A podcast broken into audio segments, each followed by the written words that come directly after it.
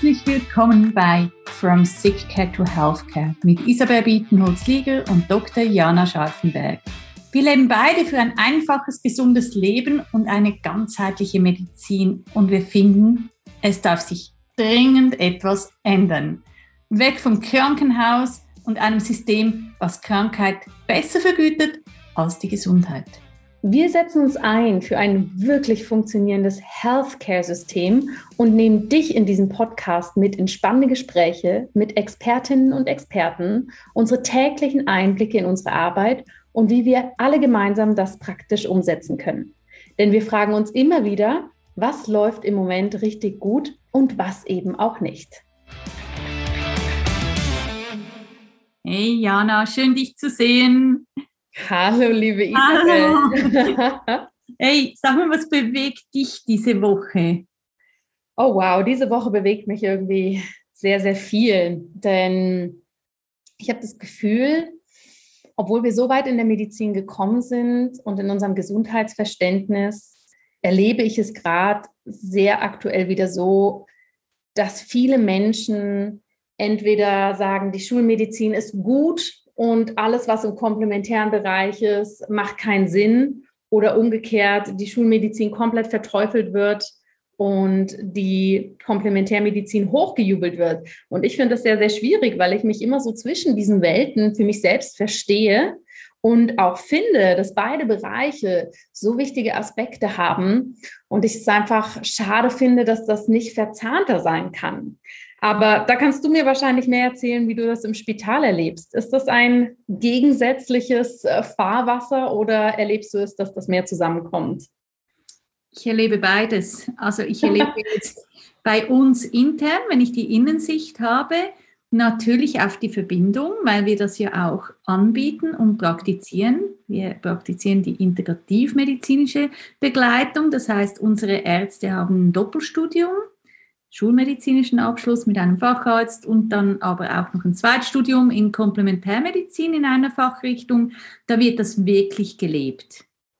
Äh, wenn ich dann aber von unserer Etage rauskomme, da ähm, erlebe ich das, wie du das jetzt vorhin äh, so schön erzählt hast, diese Fronten und dieses Pro-Contra. Und, und das ist doch sehr stark ähm, spürbar. Jetzt, ich denke eher im Spital selbst in der Ärzteschaft verspüre ich jetzt eher die Tendenz eines Kontras, mhm. weil ich sagen muss, dass die jüngeren äh, Ärzte eine deutlich höhere Offenheit zum Thema haben und auch viel öfters auf uns zukommen und nachfragen und selbst ein Eigeninteresse daran haben.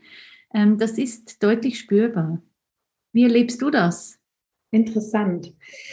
Ich erlebe das natürlich anders als ihr, dadurch, dass ich nicht jeden Tag in ein Spital ein- und ausgehe, sondern ich erlebe es eher in dem, mit was für Fragen oder auch Meinungen natürlich Menschen auf mich zukommen. Denn viele Menschen sehen mich natürlich in dem Bild, ah, das ist eine Ärztin, die sich aber sehr auf den Bereich Ayurveda und Naturheilkunde konzentriert und ich habe das lang, lang, lang nicht verstanden, dass wenn ich zu Interviews eingeladen wurde, dann oftmals so der rote Teppich ausgerollt wurde in die Richtung, ah, du bist ja aus der Schulmedizin geflohen und machst jetzt was Besseres. Was ist alles falsch an der Schulmedizin?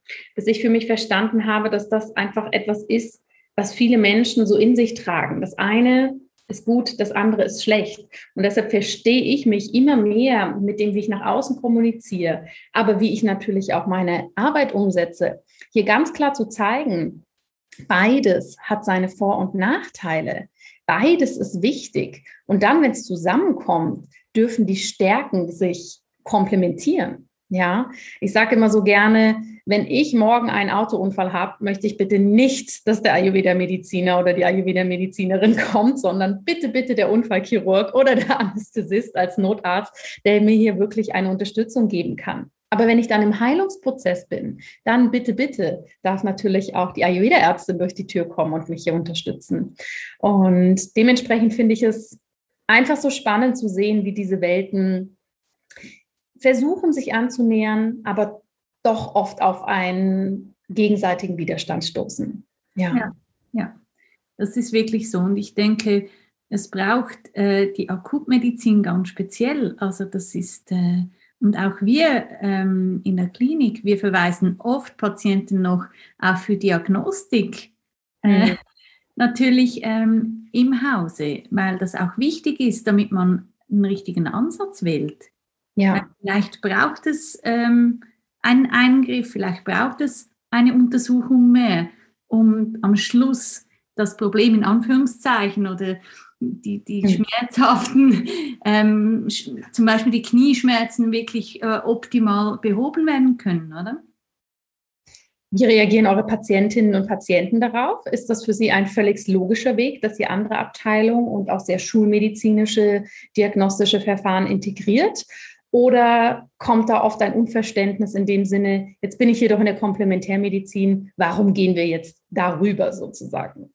Nee, ich denke nicht. Also äh, was ich, ähm, ich bin ja selbst nicht Ärztin, aber was ich von unseren Ärzten höre, ist da natürlich auch ähm, doch das Verständnis da und am Schluss möchten ja alle ähm, das Problem oder die Situation verbessern und mhm. manchmal braucht es zusätzliche Abklärung natürlich nur im Einverständnis des Patienten.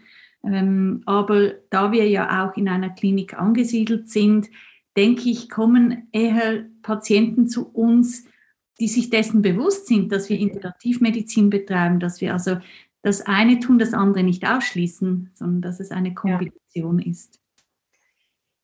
Das eine schließt das andere nicht aus, liebe Zuhörerinnen und Zuhörer, sondern das eine darf das andere, wie der Begriff Komplementärmedizin ja schon so schön sagt, komplementieren. Und wir wollten aufgrund dieser Gedanken, die wir uns gemacht haben, hier natürlich auch eine Person für euch ins Gespräch einladen, die dies seit Jahren oder Jahrzehnten für sich integriert lebt und auch weitergibt auf sehr, sehr spannendem Niveau.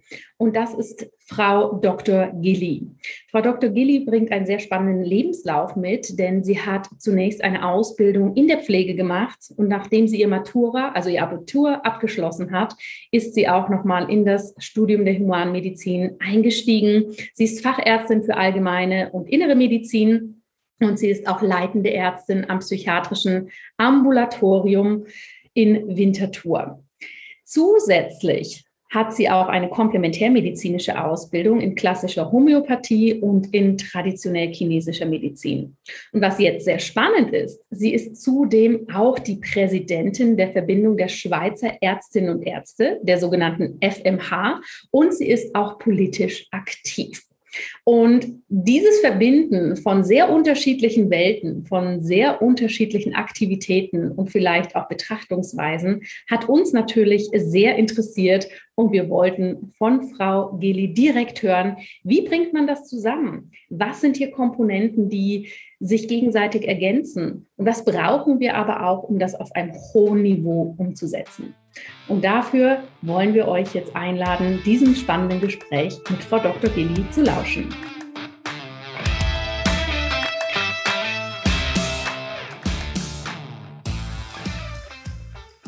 Liebe Frau Dr. Gilly, wir freuen uns sehr, dass Sie heute hier in unserem Podcast From Sick Care to Healthcare mit dabei sind. Herzlich willkommen, wie schön, dass Sie da sind. Ja, herzlichen Dank. Willkommen Ihrerseits. Ja, wir stehen, Frau Gilly, an einem sehr, sehr spannenden Punkt. Gesellschaftlich gesehen, medizinisch gesehen, aber auch systemisch, wenn wir das Gesundheitssystem betrachten. Denn wir haben auf der einen Seite natürlich eine hochwissenschaftliche Medizin, einen immensen Kostendruck, der immer wieder kommuniziert wird und natürlich auf der anderen Seite immer mehr den Wunsch nach einer ganzheitlichen Medizin, nach eine Veränderung im Gesundheitssystem und das Ganze wird natürlich noch gepaart von einem progressiven Fachkräftemangel. Wie erleben Sie denn ganz persönlich die aktuelle Zeit? Ich erlebe die aktuelle Zeit als außerordentlich dynamisch und was ich bedauere, ist, dass man fast nur noch von den Gesundheitskosten spricht und nicht mehr vom Gesundheitsnutzen. Und was mir ebenfalls etwas Sorge bereitete, war der Fokus auf Krankheit und auf Defiziten, den die Bevölkerung insbesondere im Zusammenhang auch mit der Pandemie Covid-19 erfahren musste und wenig über Resilienz gesprochen wurde, wenig über die eigenen Kompetenzen, die Sorgfalt, äh, die Gesundheit auch zu pflegen und damit auch das Immunsystem äh, zu stärken. Und hier denke ich, leisten Sie einen ganz wichtigen Beitrag und Sie haben es angesprochen, wir ähm, schauen einem akzentuierten Fachkräftemangel entgegen. Äh, wir werden darauf angewiesen sein, dass das Vorbeugen ebenso wichtig wird wie das Heilen und mit einer auch älteren Bevölkerung wird dieses Vorbeugen eben schon früher im Leben auch eine wichtige Rolle spielen. Ja, das sind ganz spannende Punkte, die Sie da in unser Gespräch mit reinbringen. Denn genauso wie Sie sagen, es gibt so diese großen Worte und deshalb haben wir die natürlich hier mit reingebracht, der Kostendruck, die Kosten und so weiter. Und Sie sagen, dem gegenüber steht dass der Gesundheitsnutzen. Ich nehme mal an, dass für viele Zuhörerinnen und Zuhörer nicht sofort ganz klar ist, was damit gemeint ist in diesem Kontext. Können Sie uns da mal mitnehmen, was Gesundheitsnutzen für Sie persönlich bedeutet? Sie haben es etwas angetönt mit dem Wunsch nach einer ganzheitlichen Behandlung. Einerseits ähm, möchte ich als gesunde Person nie krank werden. Mhm. Andererseits weiß ich, irgendeinmal in meinem Leben werde ich krank, werde ich also von der Klientin äh, zur Patientin und diese Brücke zu schlagen. Ich kann eigenbestimmt etwas beitragen zu meiner Gesundheit und dafür stehen mir auch Menschen zur Verfügung, die das nötige medizinische Fachwissen haben. Und andererseits zu wissen, falls ich krank werde, werde ich ganzheitlich betreut. Und ganzheitlich betreuen heißt eben auch dort gibt es einen Fokus auf meine Lebensqualität, auf meine Gesundheit. Viele Menschen leben mit einer Krankheit, mit einer sehr hohen Lebensqualität und möchten in dieser Phase eben gerne ihre Lebensqualität unterstützen mhm. und nicht äh, ständig äh, sich mit Krankheitssymptomen herumschlagen müssen. Daneben gibt es Situationen im Leben, die haben, die stehen zwischen Gesundheit und Krankheit. Als beispielsweise Frau und Mutter ähm, habe ich Schwangerschaften durchlebt, auch als Ärztin. Ich habe Geburten durchlebt. Und dort erfahren wir, wie nahe diese Rollen aneinander grenzen. Eben als gesunde Frau in einer speziellen Lebenssituation, auch mit speziellen gesundheitlichen Risiken, eben begleitet zu werden.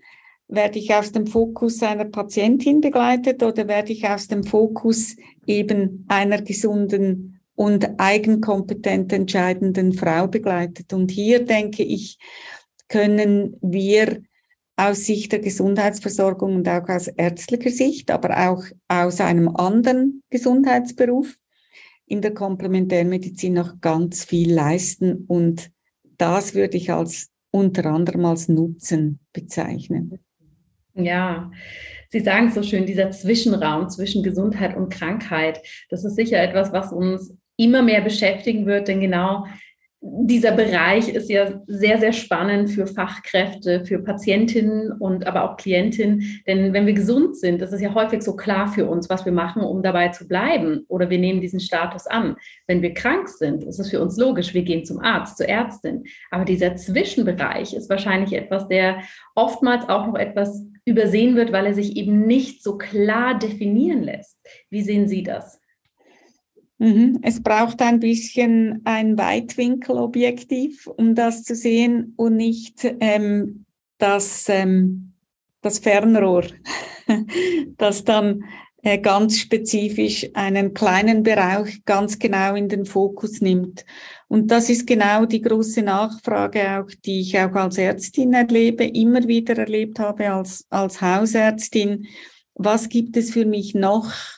oder was kann ich zusätzlich tun oder was kann ich tun, um etwas zu unterstützen oder etwas zu verhindern.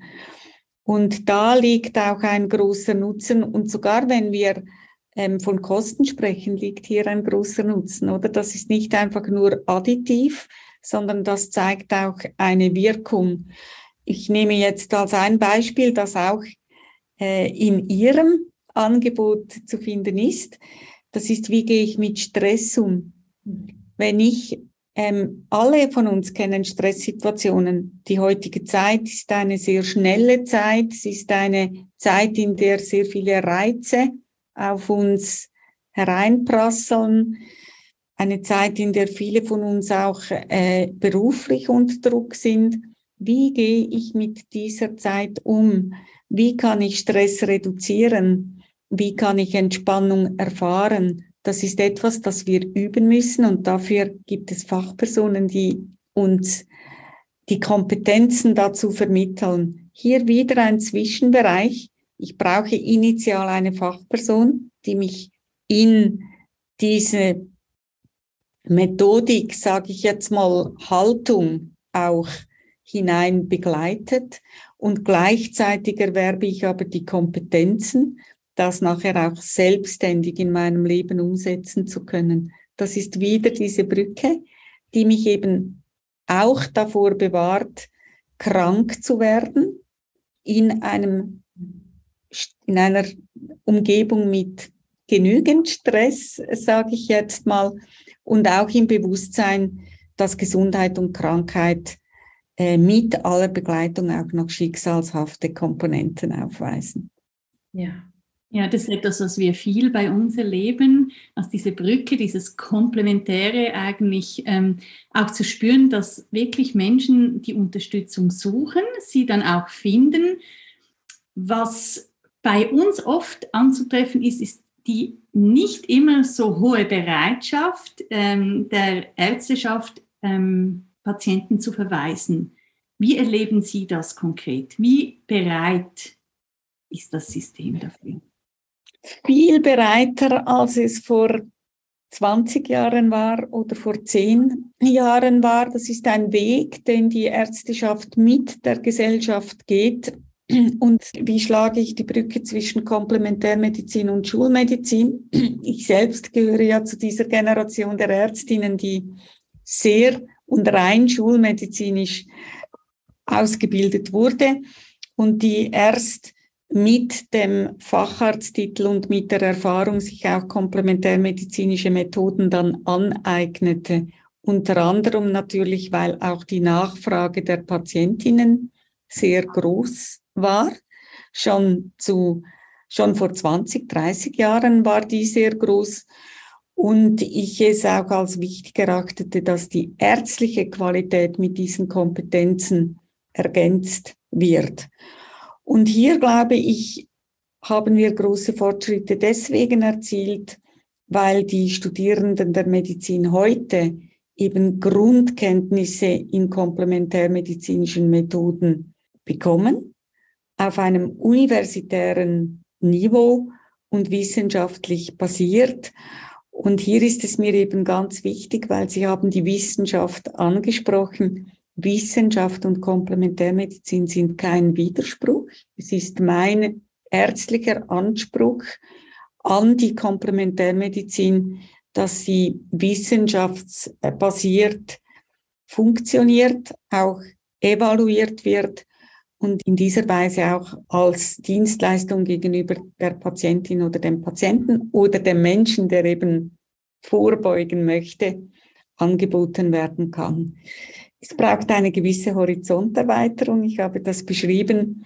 Es ist eher das Weitwinkelobjektiv, äh, mit dem ich schaue, was steht uns heute zur Verfügung, auch an traditionellen Heilmethoden, an auch sehr alten Heilmethoden, die sich in vielen Kulturen etabliert haben, die heute interkontinental vermittelt werden, also auch diese vielen asiatischen äh, Methoden. Ein Teil davon bieten Sie ja auch an, die wir heute auch immer besser wissenschaftlich erforschen können. Und diese Brücke vom Feldstecher äh, zum Weitwinkel, das ist eine andere Sichtweise und die braucht Zeit. Sie braucht eine gewisse Offenheit. Und ich glaube, wenn heute Ärztinnen oder Ärzte nicht automatisch zuweisen, ist es unter anderem auch, weil sie selbst unter einem enormen Druck stehen. Sie haben gar nicht die Zeit, ähm, dieses Weitwinkelobjektiv zu benutzen. Wir müssen es immer wieder an sie auch herantragen. Und die Nachfrage der Patientinnen und Patientinnen hilft uns dabei. Ja, das spüren wir sehr stark. Sie schreiben auf Ihrer Homepage als Hausärztin, ehemalige Pflegefachfrau Mitglied des Zentralvorstands der FMH ist es mir ein großes Anliegen, die politische Kraft derjenigen Berufe zu stärken, die sich in den Dienst der Patientinnen und Patienten stellen. Wie kann diese Stärkung denn konkret aussehen? Ja, diese Stärkung, die findet auf vielen Bühnen statt. Das eine, das machen Sie gerade. Sie versuchen auch die modernen Medien zu nutzen, um ihr Angebot ausstrahlen zu lassen, an die Menschen zu bringen. Das andere oder eine andere Bühne habe ich gerade die letzte Woche erlebt, ähm, indem ich an einer Veranstaltung der Universität Basel war. Die Universität Basel hat also eine der Universitäten in der Schweiz, eine Professur für Komplementärmedizin und sie wird sehr stark nachgefragt von der medizinischen Fakultät. Und das heißt, auch hier geht das Wissen in die Breite, in diesem Gefäß, im universitären Gefäß eben an die Medizinerinnen und Mediziner. Standespolitisch können wir die komplementärmedizinischen Methoden natürlich auch unterstützen. Wir tun das einerseits, indem wir die Wissenschaft in diesem Bereich unterstützen und andererseits gibt es ja im medizinischen, ärztlichen Bereich bereits die FMH und SIWF anerkannten Fähigkeitsausweise. Und ich denke, gerade diejenigen, Ärztinnen und Ärzte, die diese Fähigkeitsausweise erwerben, die arbeiten in der Regel auch mit nicht ärztlichen Therapeuten und Therapeutinnen zusammen. Und dort haben wir politisch in den letzten Jahren ja ein eidgenössisch anerkanntes Berufsbild geschaffen, das auch für eine seriöse Qualität steht, nämlich die Qualität, für die wir in der Schweiz bekannt sind für alle Berufe und dazu gehören eben jetzt auch komplementärmedizinische Berufe. Ja, da sind wir, glaube ich, auch einen Schritt voraus, auch gegenüber den Nachbarsländern. Das freut uns natürlich auch sehr. Was kann jeder von uns heute schon dazu beitragen, dass wir einen aktiven Wandel hin zu einer Gesundheit und einem echten Healthcare-System eindeuten, statt darauf zu warten, dass das System oder die Politik alles ändert? Was können wir selbst tun? Genau, was nutzen wir für Angebote oder welche Angebote kennen wir? Eigentlich beginnt es ja ganz einfach. Viele von uns wüssten, was gesund ist. Wir wissen, wir brauchen einen Rhythmus, der einen regelmäßigen Wechsel hat zwischen Ruhe und Arbeit oder zwischen Entspannung und Stress. Wir wissen auch alle, unser Körper braucht Bewegung. Das ist ja eine ganz alte Erkenntnis in einer geeigneten Weise, weil wir eignen uns nicht alle für Spitzensport und wir wandern auch nicht alle gern, aber wir haben ein sehr vielfältiges Angebot, uns zu bewegen. Und wir wissen auch, es wäre gut, wenn wir uns gesund ernähren würden. Ich denke, es ist gut, sich daran zu erinnern, das auch zu reflektieren, die eigenen Kompetenzen zu nutzen und dort, wo wir alle merken, und das ist sehr menschlich, dass wir unsere ungesunden Muster leben, dort eben auch Angebote zu nutzen, die uns zur Verfügung stehen. Und eines dieser Angebote bieten Sie genau an. Und dort ist meine Empfehlung immer, nutzen Sie etwas, das Sie gern machen. Beginnen Sie mit etwas, das sage ich meinen Patientinnen und Patienten, beginnen Sie mit etwas, auf das Sie Lust haben. Wenn Sie sich wirklich gar nicht gerne bewegen, aber Sie essen sehr gerne, dann beginnen Sie mit der Ernährung. Und wenn Sie sich sehr gerne bewegen, dann holen Sie sich diejenige Bewegung, auf die Sie am meisten Lust haben. Weil ich glaube, wir können nicht nur mit Willen unsere Haltung und Verhalten ändern, sondern wir brauchen dazu auch eine innere Motivation und das ist oft die Freude, die es uns bereitet. Die Zeit spricht oft dagegen, aber hier wissen wir auch, wenn wir ehrlich sind, dass wir effizienter werden, auch im Arbeitsleben, wenn wir uns diese Zeit gönnen. Genau, und wirklich auf die eigenen Ressourcen zu schauen. Ich denke, das ist ein gutes Plädoyer. Ähm, was tun Sie konkret, um diesen Move, den wir hier auch so propagieren, von Sick Cat to Health Cat zu forcieren? Haben Sie sich was auf die Fahne geschrieben? Also wir müssen diesen Move machen, weil wir sonst äh, die Versorgungsstrukturen für die Bevölkerung gar nicht aufrechterhalten könnten. Das heißt, ähm, wir engagieren uns in der FMH auch aktiv im Rahmen der Interprofessionalität und auch im, im Bereich der Komplementärmedizin. Ähm, dort, wo wir eine wissenschaftliche Basis unterstützen können, das ist die wichtigste Brücke auch äh, zu den Schulmedizinern und zu den Schulmedizinerinnen, weil dort erleben auch sie eine Horizonterweiterung und wir unterstützen die Nachfrage der Patientinnen und Patienten. In meiner Praxistätigkeit ähm, sehe ich, und das ist wahrscheinlich das Ganzheitliche, dass auch die Menschen unter ganzheitlich sehen, eben nicht nie nur die Krankheits-, sondern immer auch die gesunden Teile, die Ressourcen des Menschen und ich spreche sie ganz direkt darauf an und ich mache ihnen auch aktive Angebote. Das ist das, was Sie angesprochen haben, das vermissen Sie noch etwas von den Medizinerinnen und Medizinern.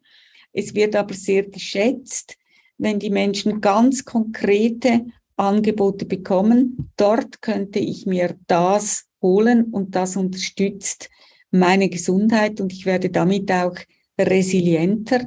Das heißt, ich bleibe gesünder oder ich lebe mit einer höheren Lebensqualität und weniger Gefährdung, wenn ich äh, mein Leben mit einer chronischen Krankheit auch gestalten muss. Vielen Dank für diese Ausführung. Wenn wir da natürlich darüber sprechen, Sie, Sie haben jetzt sehr das Gesellschaftliche und natürlich Patientinnen und Patienten in den Fokus gestellt. Und ähm, es gibt dann natürlich noch den großen Bereich der Fachkräfte im Gesundheitsbereich, wie uns Ärztinnen zum Beispiel, aber Pflege und so weiter fallen dann natürlich auch rein. Und hier haben wir ja auch Menschen, die mit einem hohen Willen, mit einer hohen Motivation in den Job hineingehen oder jeden Tag ihr Bestes geben. Und trotzdem sehen wir auf der anderen Seite, dass wir noch nie so hohe hohe Burnout-Zahlen, Karrierewechsel in der Medizin gesehen haben und natürlich auch eine große Schwelle der Frustration, die sich selbstverständlich in den letzten zweieinhalb Jahren wahrscheinlich auch noch mal sehr sehr stark nach oben äh, bewegt hat. Wie sehen Sie das für Menschen, die im Gesundheitsbereich arbeiten? Wie können wir diese gesund halten und wie kann auch für diejenigen der Job nicht nur ein Job sein, sondern wieder zu einer Herzensberufung werden? Ja, das ist eine ganz besondere Aufgabe und es gibt auch eine ganz besondere Gefährdung, die eben helfende Berufe begleiten. Das sind nämlich Menschen, die äh, haben ein speziell großes Commitment, eben zu helfen, ähm, anderen zu helfen und dabei vergessen sie manchmal die eigene Gesundheit. Wir haben eine Charta ähm, der FMH für die ärztliche Gesundheit. Ich denke, es ist aber ganz wichtig, dass bereits die Medizinstudierenden oder auch die anderen Gesundheitsberufe von Arbeitgeberseite eben Angebote, die die Work-Life-Balance unterstützen und dazu können eben auch komplementärmedizinische Angebote äh, gehören, ähm, einbetten in ihre Umfeldgestaltung, also in die Arbeitsgestaltung. Wir machen das hier äh, bei der FMH auch aktiv. Wir bieten äh, beispielsweise den Angestellten ähm, neben flexiblen Arbeitsbedingungen auch Massagen an, äh, die sie während der Arbeitszeit auch ähm, genießen dürfen, also eine passive Unterstützung, keine aktive, wie zum Beispiel ein, ein Sport oder ein, eine, eine Meditation, die ich selbst, äh, zu der ich mich selbst befähige. Aber auch eine passive Unterstützung, sich etwas zuliebe tun lassen, kann ein, ein Bewusstsein zur, zur Balance, was brauche ich, damit ich eine gute Eigenwahrnehmung habe ähm, für meine eigene Gesundheit, aber auch für meine eigenen Grenzen. Wunderbar. Herzlichen Dank, dass Sie uns da so mit reingenommen haben in die verschiedenen Bereiche. Ich glaube, die Bereiche sind so vielfältig wie auch das, was Sie natürlich alles aktiv machen als Ärztin, als FMH-Präsidentin, als Mutter und all die anderen Kompetenzen, die Sie mit reinbringen. Wollen Sie zum Abschluss des Interviews gerne an unsere Zuhörerinnen und Zuhörer auch noch etwas mit reingeben, was wir jetzt vielleicht noch gar nicht besprochen haben? Eigentlich eine Ermunterung, wagen Sie es. Oft trauen wir uns uns einfach nicht zu, weil wir denken, äh, wir sind zu stark eingebunden in unsere alltäglichen Verpflichtungen und wagen die Veränderung nicht. Wagen Sie eine ganz kleine Veränderung, von der Sie denken, das wünsche ich mir, weil es mir gut tun und nutzen Sie die vielen Angebote, die Sie dazu haben, aber achten Sie auch auf die Qualität. Und für mich ist immer wichtig, wie finde ich etwas heraus über die Qualität. Ähm, und das wiederum können Sie an den Qualifikationen erfahren. Also ist das ein Angebot, das zum Beispiel auch eine ärztliche Leitung hat, das ärztlich begleitet ist, ist es ein Angebot, bei dem Berufe auch ihre Qualifikationen nachweisen und was wird mir vielleicht auch nicht versprochen. Äh, ich kann ja auch als Ärztin niemandem einfach Gesundheit versprechen oder Heilung versprechen, sondern ich kann nur begleiten. Und ich glaube, diese Bescheidenheit ist immer auch ein Qualitätsmerkmal, das auch Laien beurteilen können. Wunderbar. Herzlichen Dank, liebe Frau Dr. Geli, für Ihre Zeit, für Ihre Offenheit, hier in den Austausch mit uns zu gehen und natürlich, dass Sie auch Ihre Erfahrungen so mit uns teilen. Vielen, vielen Dank. Ja, danke Ihnen.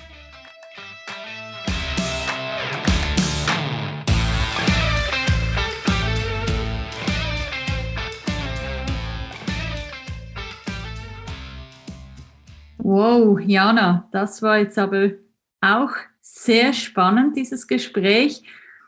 Dieses ressourcenorientierte Handeln zum Patienten, ganz am Schluss, das hat mich jetzt ähm, sehr bewegt, weil, weil das auch bei uns sehr wichtig ist. Wie erlebst du das in deiner Arbeit? Ich erlebe das ähnlich, denn nur wenn wir diese Ressourcen haben, können wir natürlich auch in die Umsetzung kommen. Und das ist etwas, was ich ganz häufig auch erlebe, dass die Ressourcen bei Menschen nicht da sind, sei es vom Know-how her, finanziell, ähm, von der Zeit, von der Energie. Und nur wenn wir das natürlich in Einklang bringen können, beziehungsweise unsere Prioritäten so verschieben, dass wir überhaupt für uns gesundheitlich tätig werden können, dann ist da natürlich ganz, ganz viel gewonnen. Und das ist ja auch etwas, was äh, Frau Dr. Geli sehr im Gespräch hervorgehoben hat, dass wir auch den Gesundheitsnutzen nicht so unterschätzen dürfen. Ja, was nützen uns diese Dinge jetzt schon für unsere Gesundheit? Was nimmst du mit aus diesem Gespräch, Isabel, für dein ganz persönliches Leben und auch dein Arbeitsumfeld? Ja, ein bisschen meine Ungeduld zu zügeln. äh, ja, du kennst mich. Ich möchte immer im fünften Gang äh, hier ein bisschen weitergehen und sie hat schön reflektiert, wo steht ähm, die Komplementärmedizin und die ganze Bewegung rückwirkend gesehen, jetzt, äh, wenn wir zurückschauen, zehn Jahre zurück, wo waren wir und wo sind wir heute?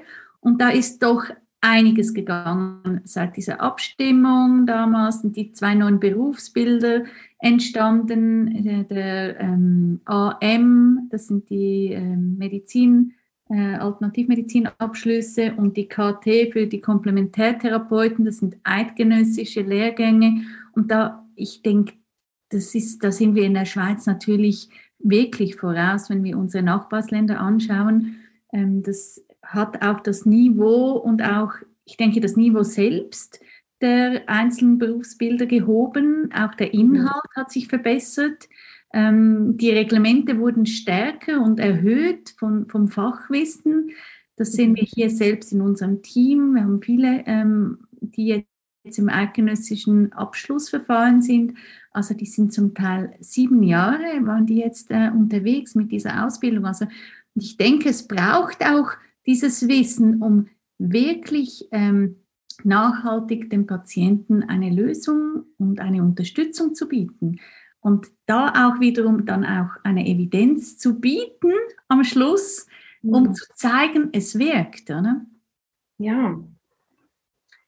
Wie hast du, was, was nimmst du mit aus diesem Gespräch? Ich nehme nochmal ganz klar das mit, dass wir initial natürlich eine Fachperson brauchen, die das Ganze mit uns betrachtet, unsere Gesundheitsthemen, unsere vielleicht auch Krankheitsthemen, dass dann hier natürlich ähm, eine hohe Kompetenz notwendig ist, um das auch breitflächig umzusetzen und dass wir schlichtweg mehr gut ausgebildete Fachpersonen auch in diesem Bereich nicht nur brauchen, sondern auch sichtbar brauchen. Ja, wie du sagst, wir haben da ein hohes Niveau aber das darf meines Erachtens noch sichtbarer werden und das nehme ich auf jeden Fall mit. Was würdest du unseren Zuhörerinnen und Zuhörern sagen? Was kann jede, jeder, der hier zuhört, jetzt nach diesem Gespräch für sich persönlich tun, um einen Beitrag from Sick Care to Healthcare zu leisten? Ja, ich denke, ganz ehrlich mit sich selbst ins Gespräch zu gehen und zu schauen, mein Handeln, mache ich das wirklich lustvoll? Oder ähm, pushe ich mich irgendwo rein, wo ich dann wieder ähm, am Schluss das Handtuch hinwerfe nach zwei, drei Wochen und eigentlich auf Feld 1 zurückfalle? Bin ich ehrlich genug mit mir selbst, mit dem, was ich tue? Und hm. was macht mir selbst wirklich Spaß in einer Umsetzung, in einem präventiven ähm, Alltag, ähm, in, in, in Maßnahmen, die ich mir vornehme? Sind das wirklich die Dinge, die mich bereichern, die mir Freude mhm. bereiten. Ja, das schließt mich total an das an, was ich denke, denn wir haben ja darüber gesprochen, dass der Wille allein nicht reicht, ja, sondern dass wir auch Motivation und Freude brauchen. Und liebe Zuhörerinnen und Zuhörer, das möchte ich euch nochmal so mitgeben. Schaut mal wirklich hin. Was bereitet euch Freude? Ja, was motiviert euch? Warum wollt ihr gesund sein im Alltag? Und nicht nur der Gesundheit äh, per se halber, sondern was macht euch Spaß? Warum ist es einfach schön, mit viel Energie durch den Alltag zu gehen? Und da könnt ihr sicher ganz, ganz viel in eurem persönlichen Leben finden. In diesem Sinne schließen wir die heutige Folge mit viel Motivation, mit viel Freude, denn wir haben natürlich noch weitere spannende Gespräche mit den Systemchangern unserer Zeit für euch vorbereitet. Deshalb schaut gerne immer wieder hier vorbei und wenn ihr Fragen habt, wenn ihr ein Feedback für uns habt, freuen wir uns jederzeit von euch zu hören.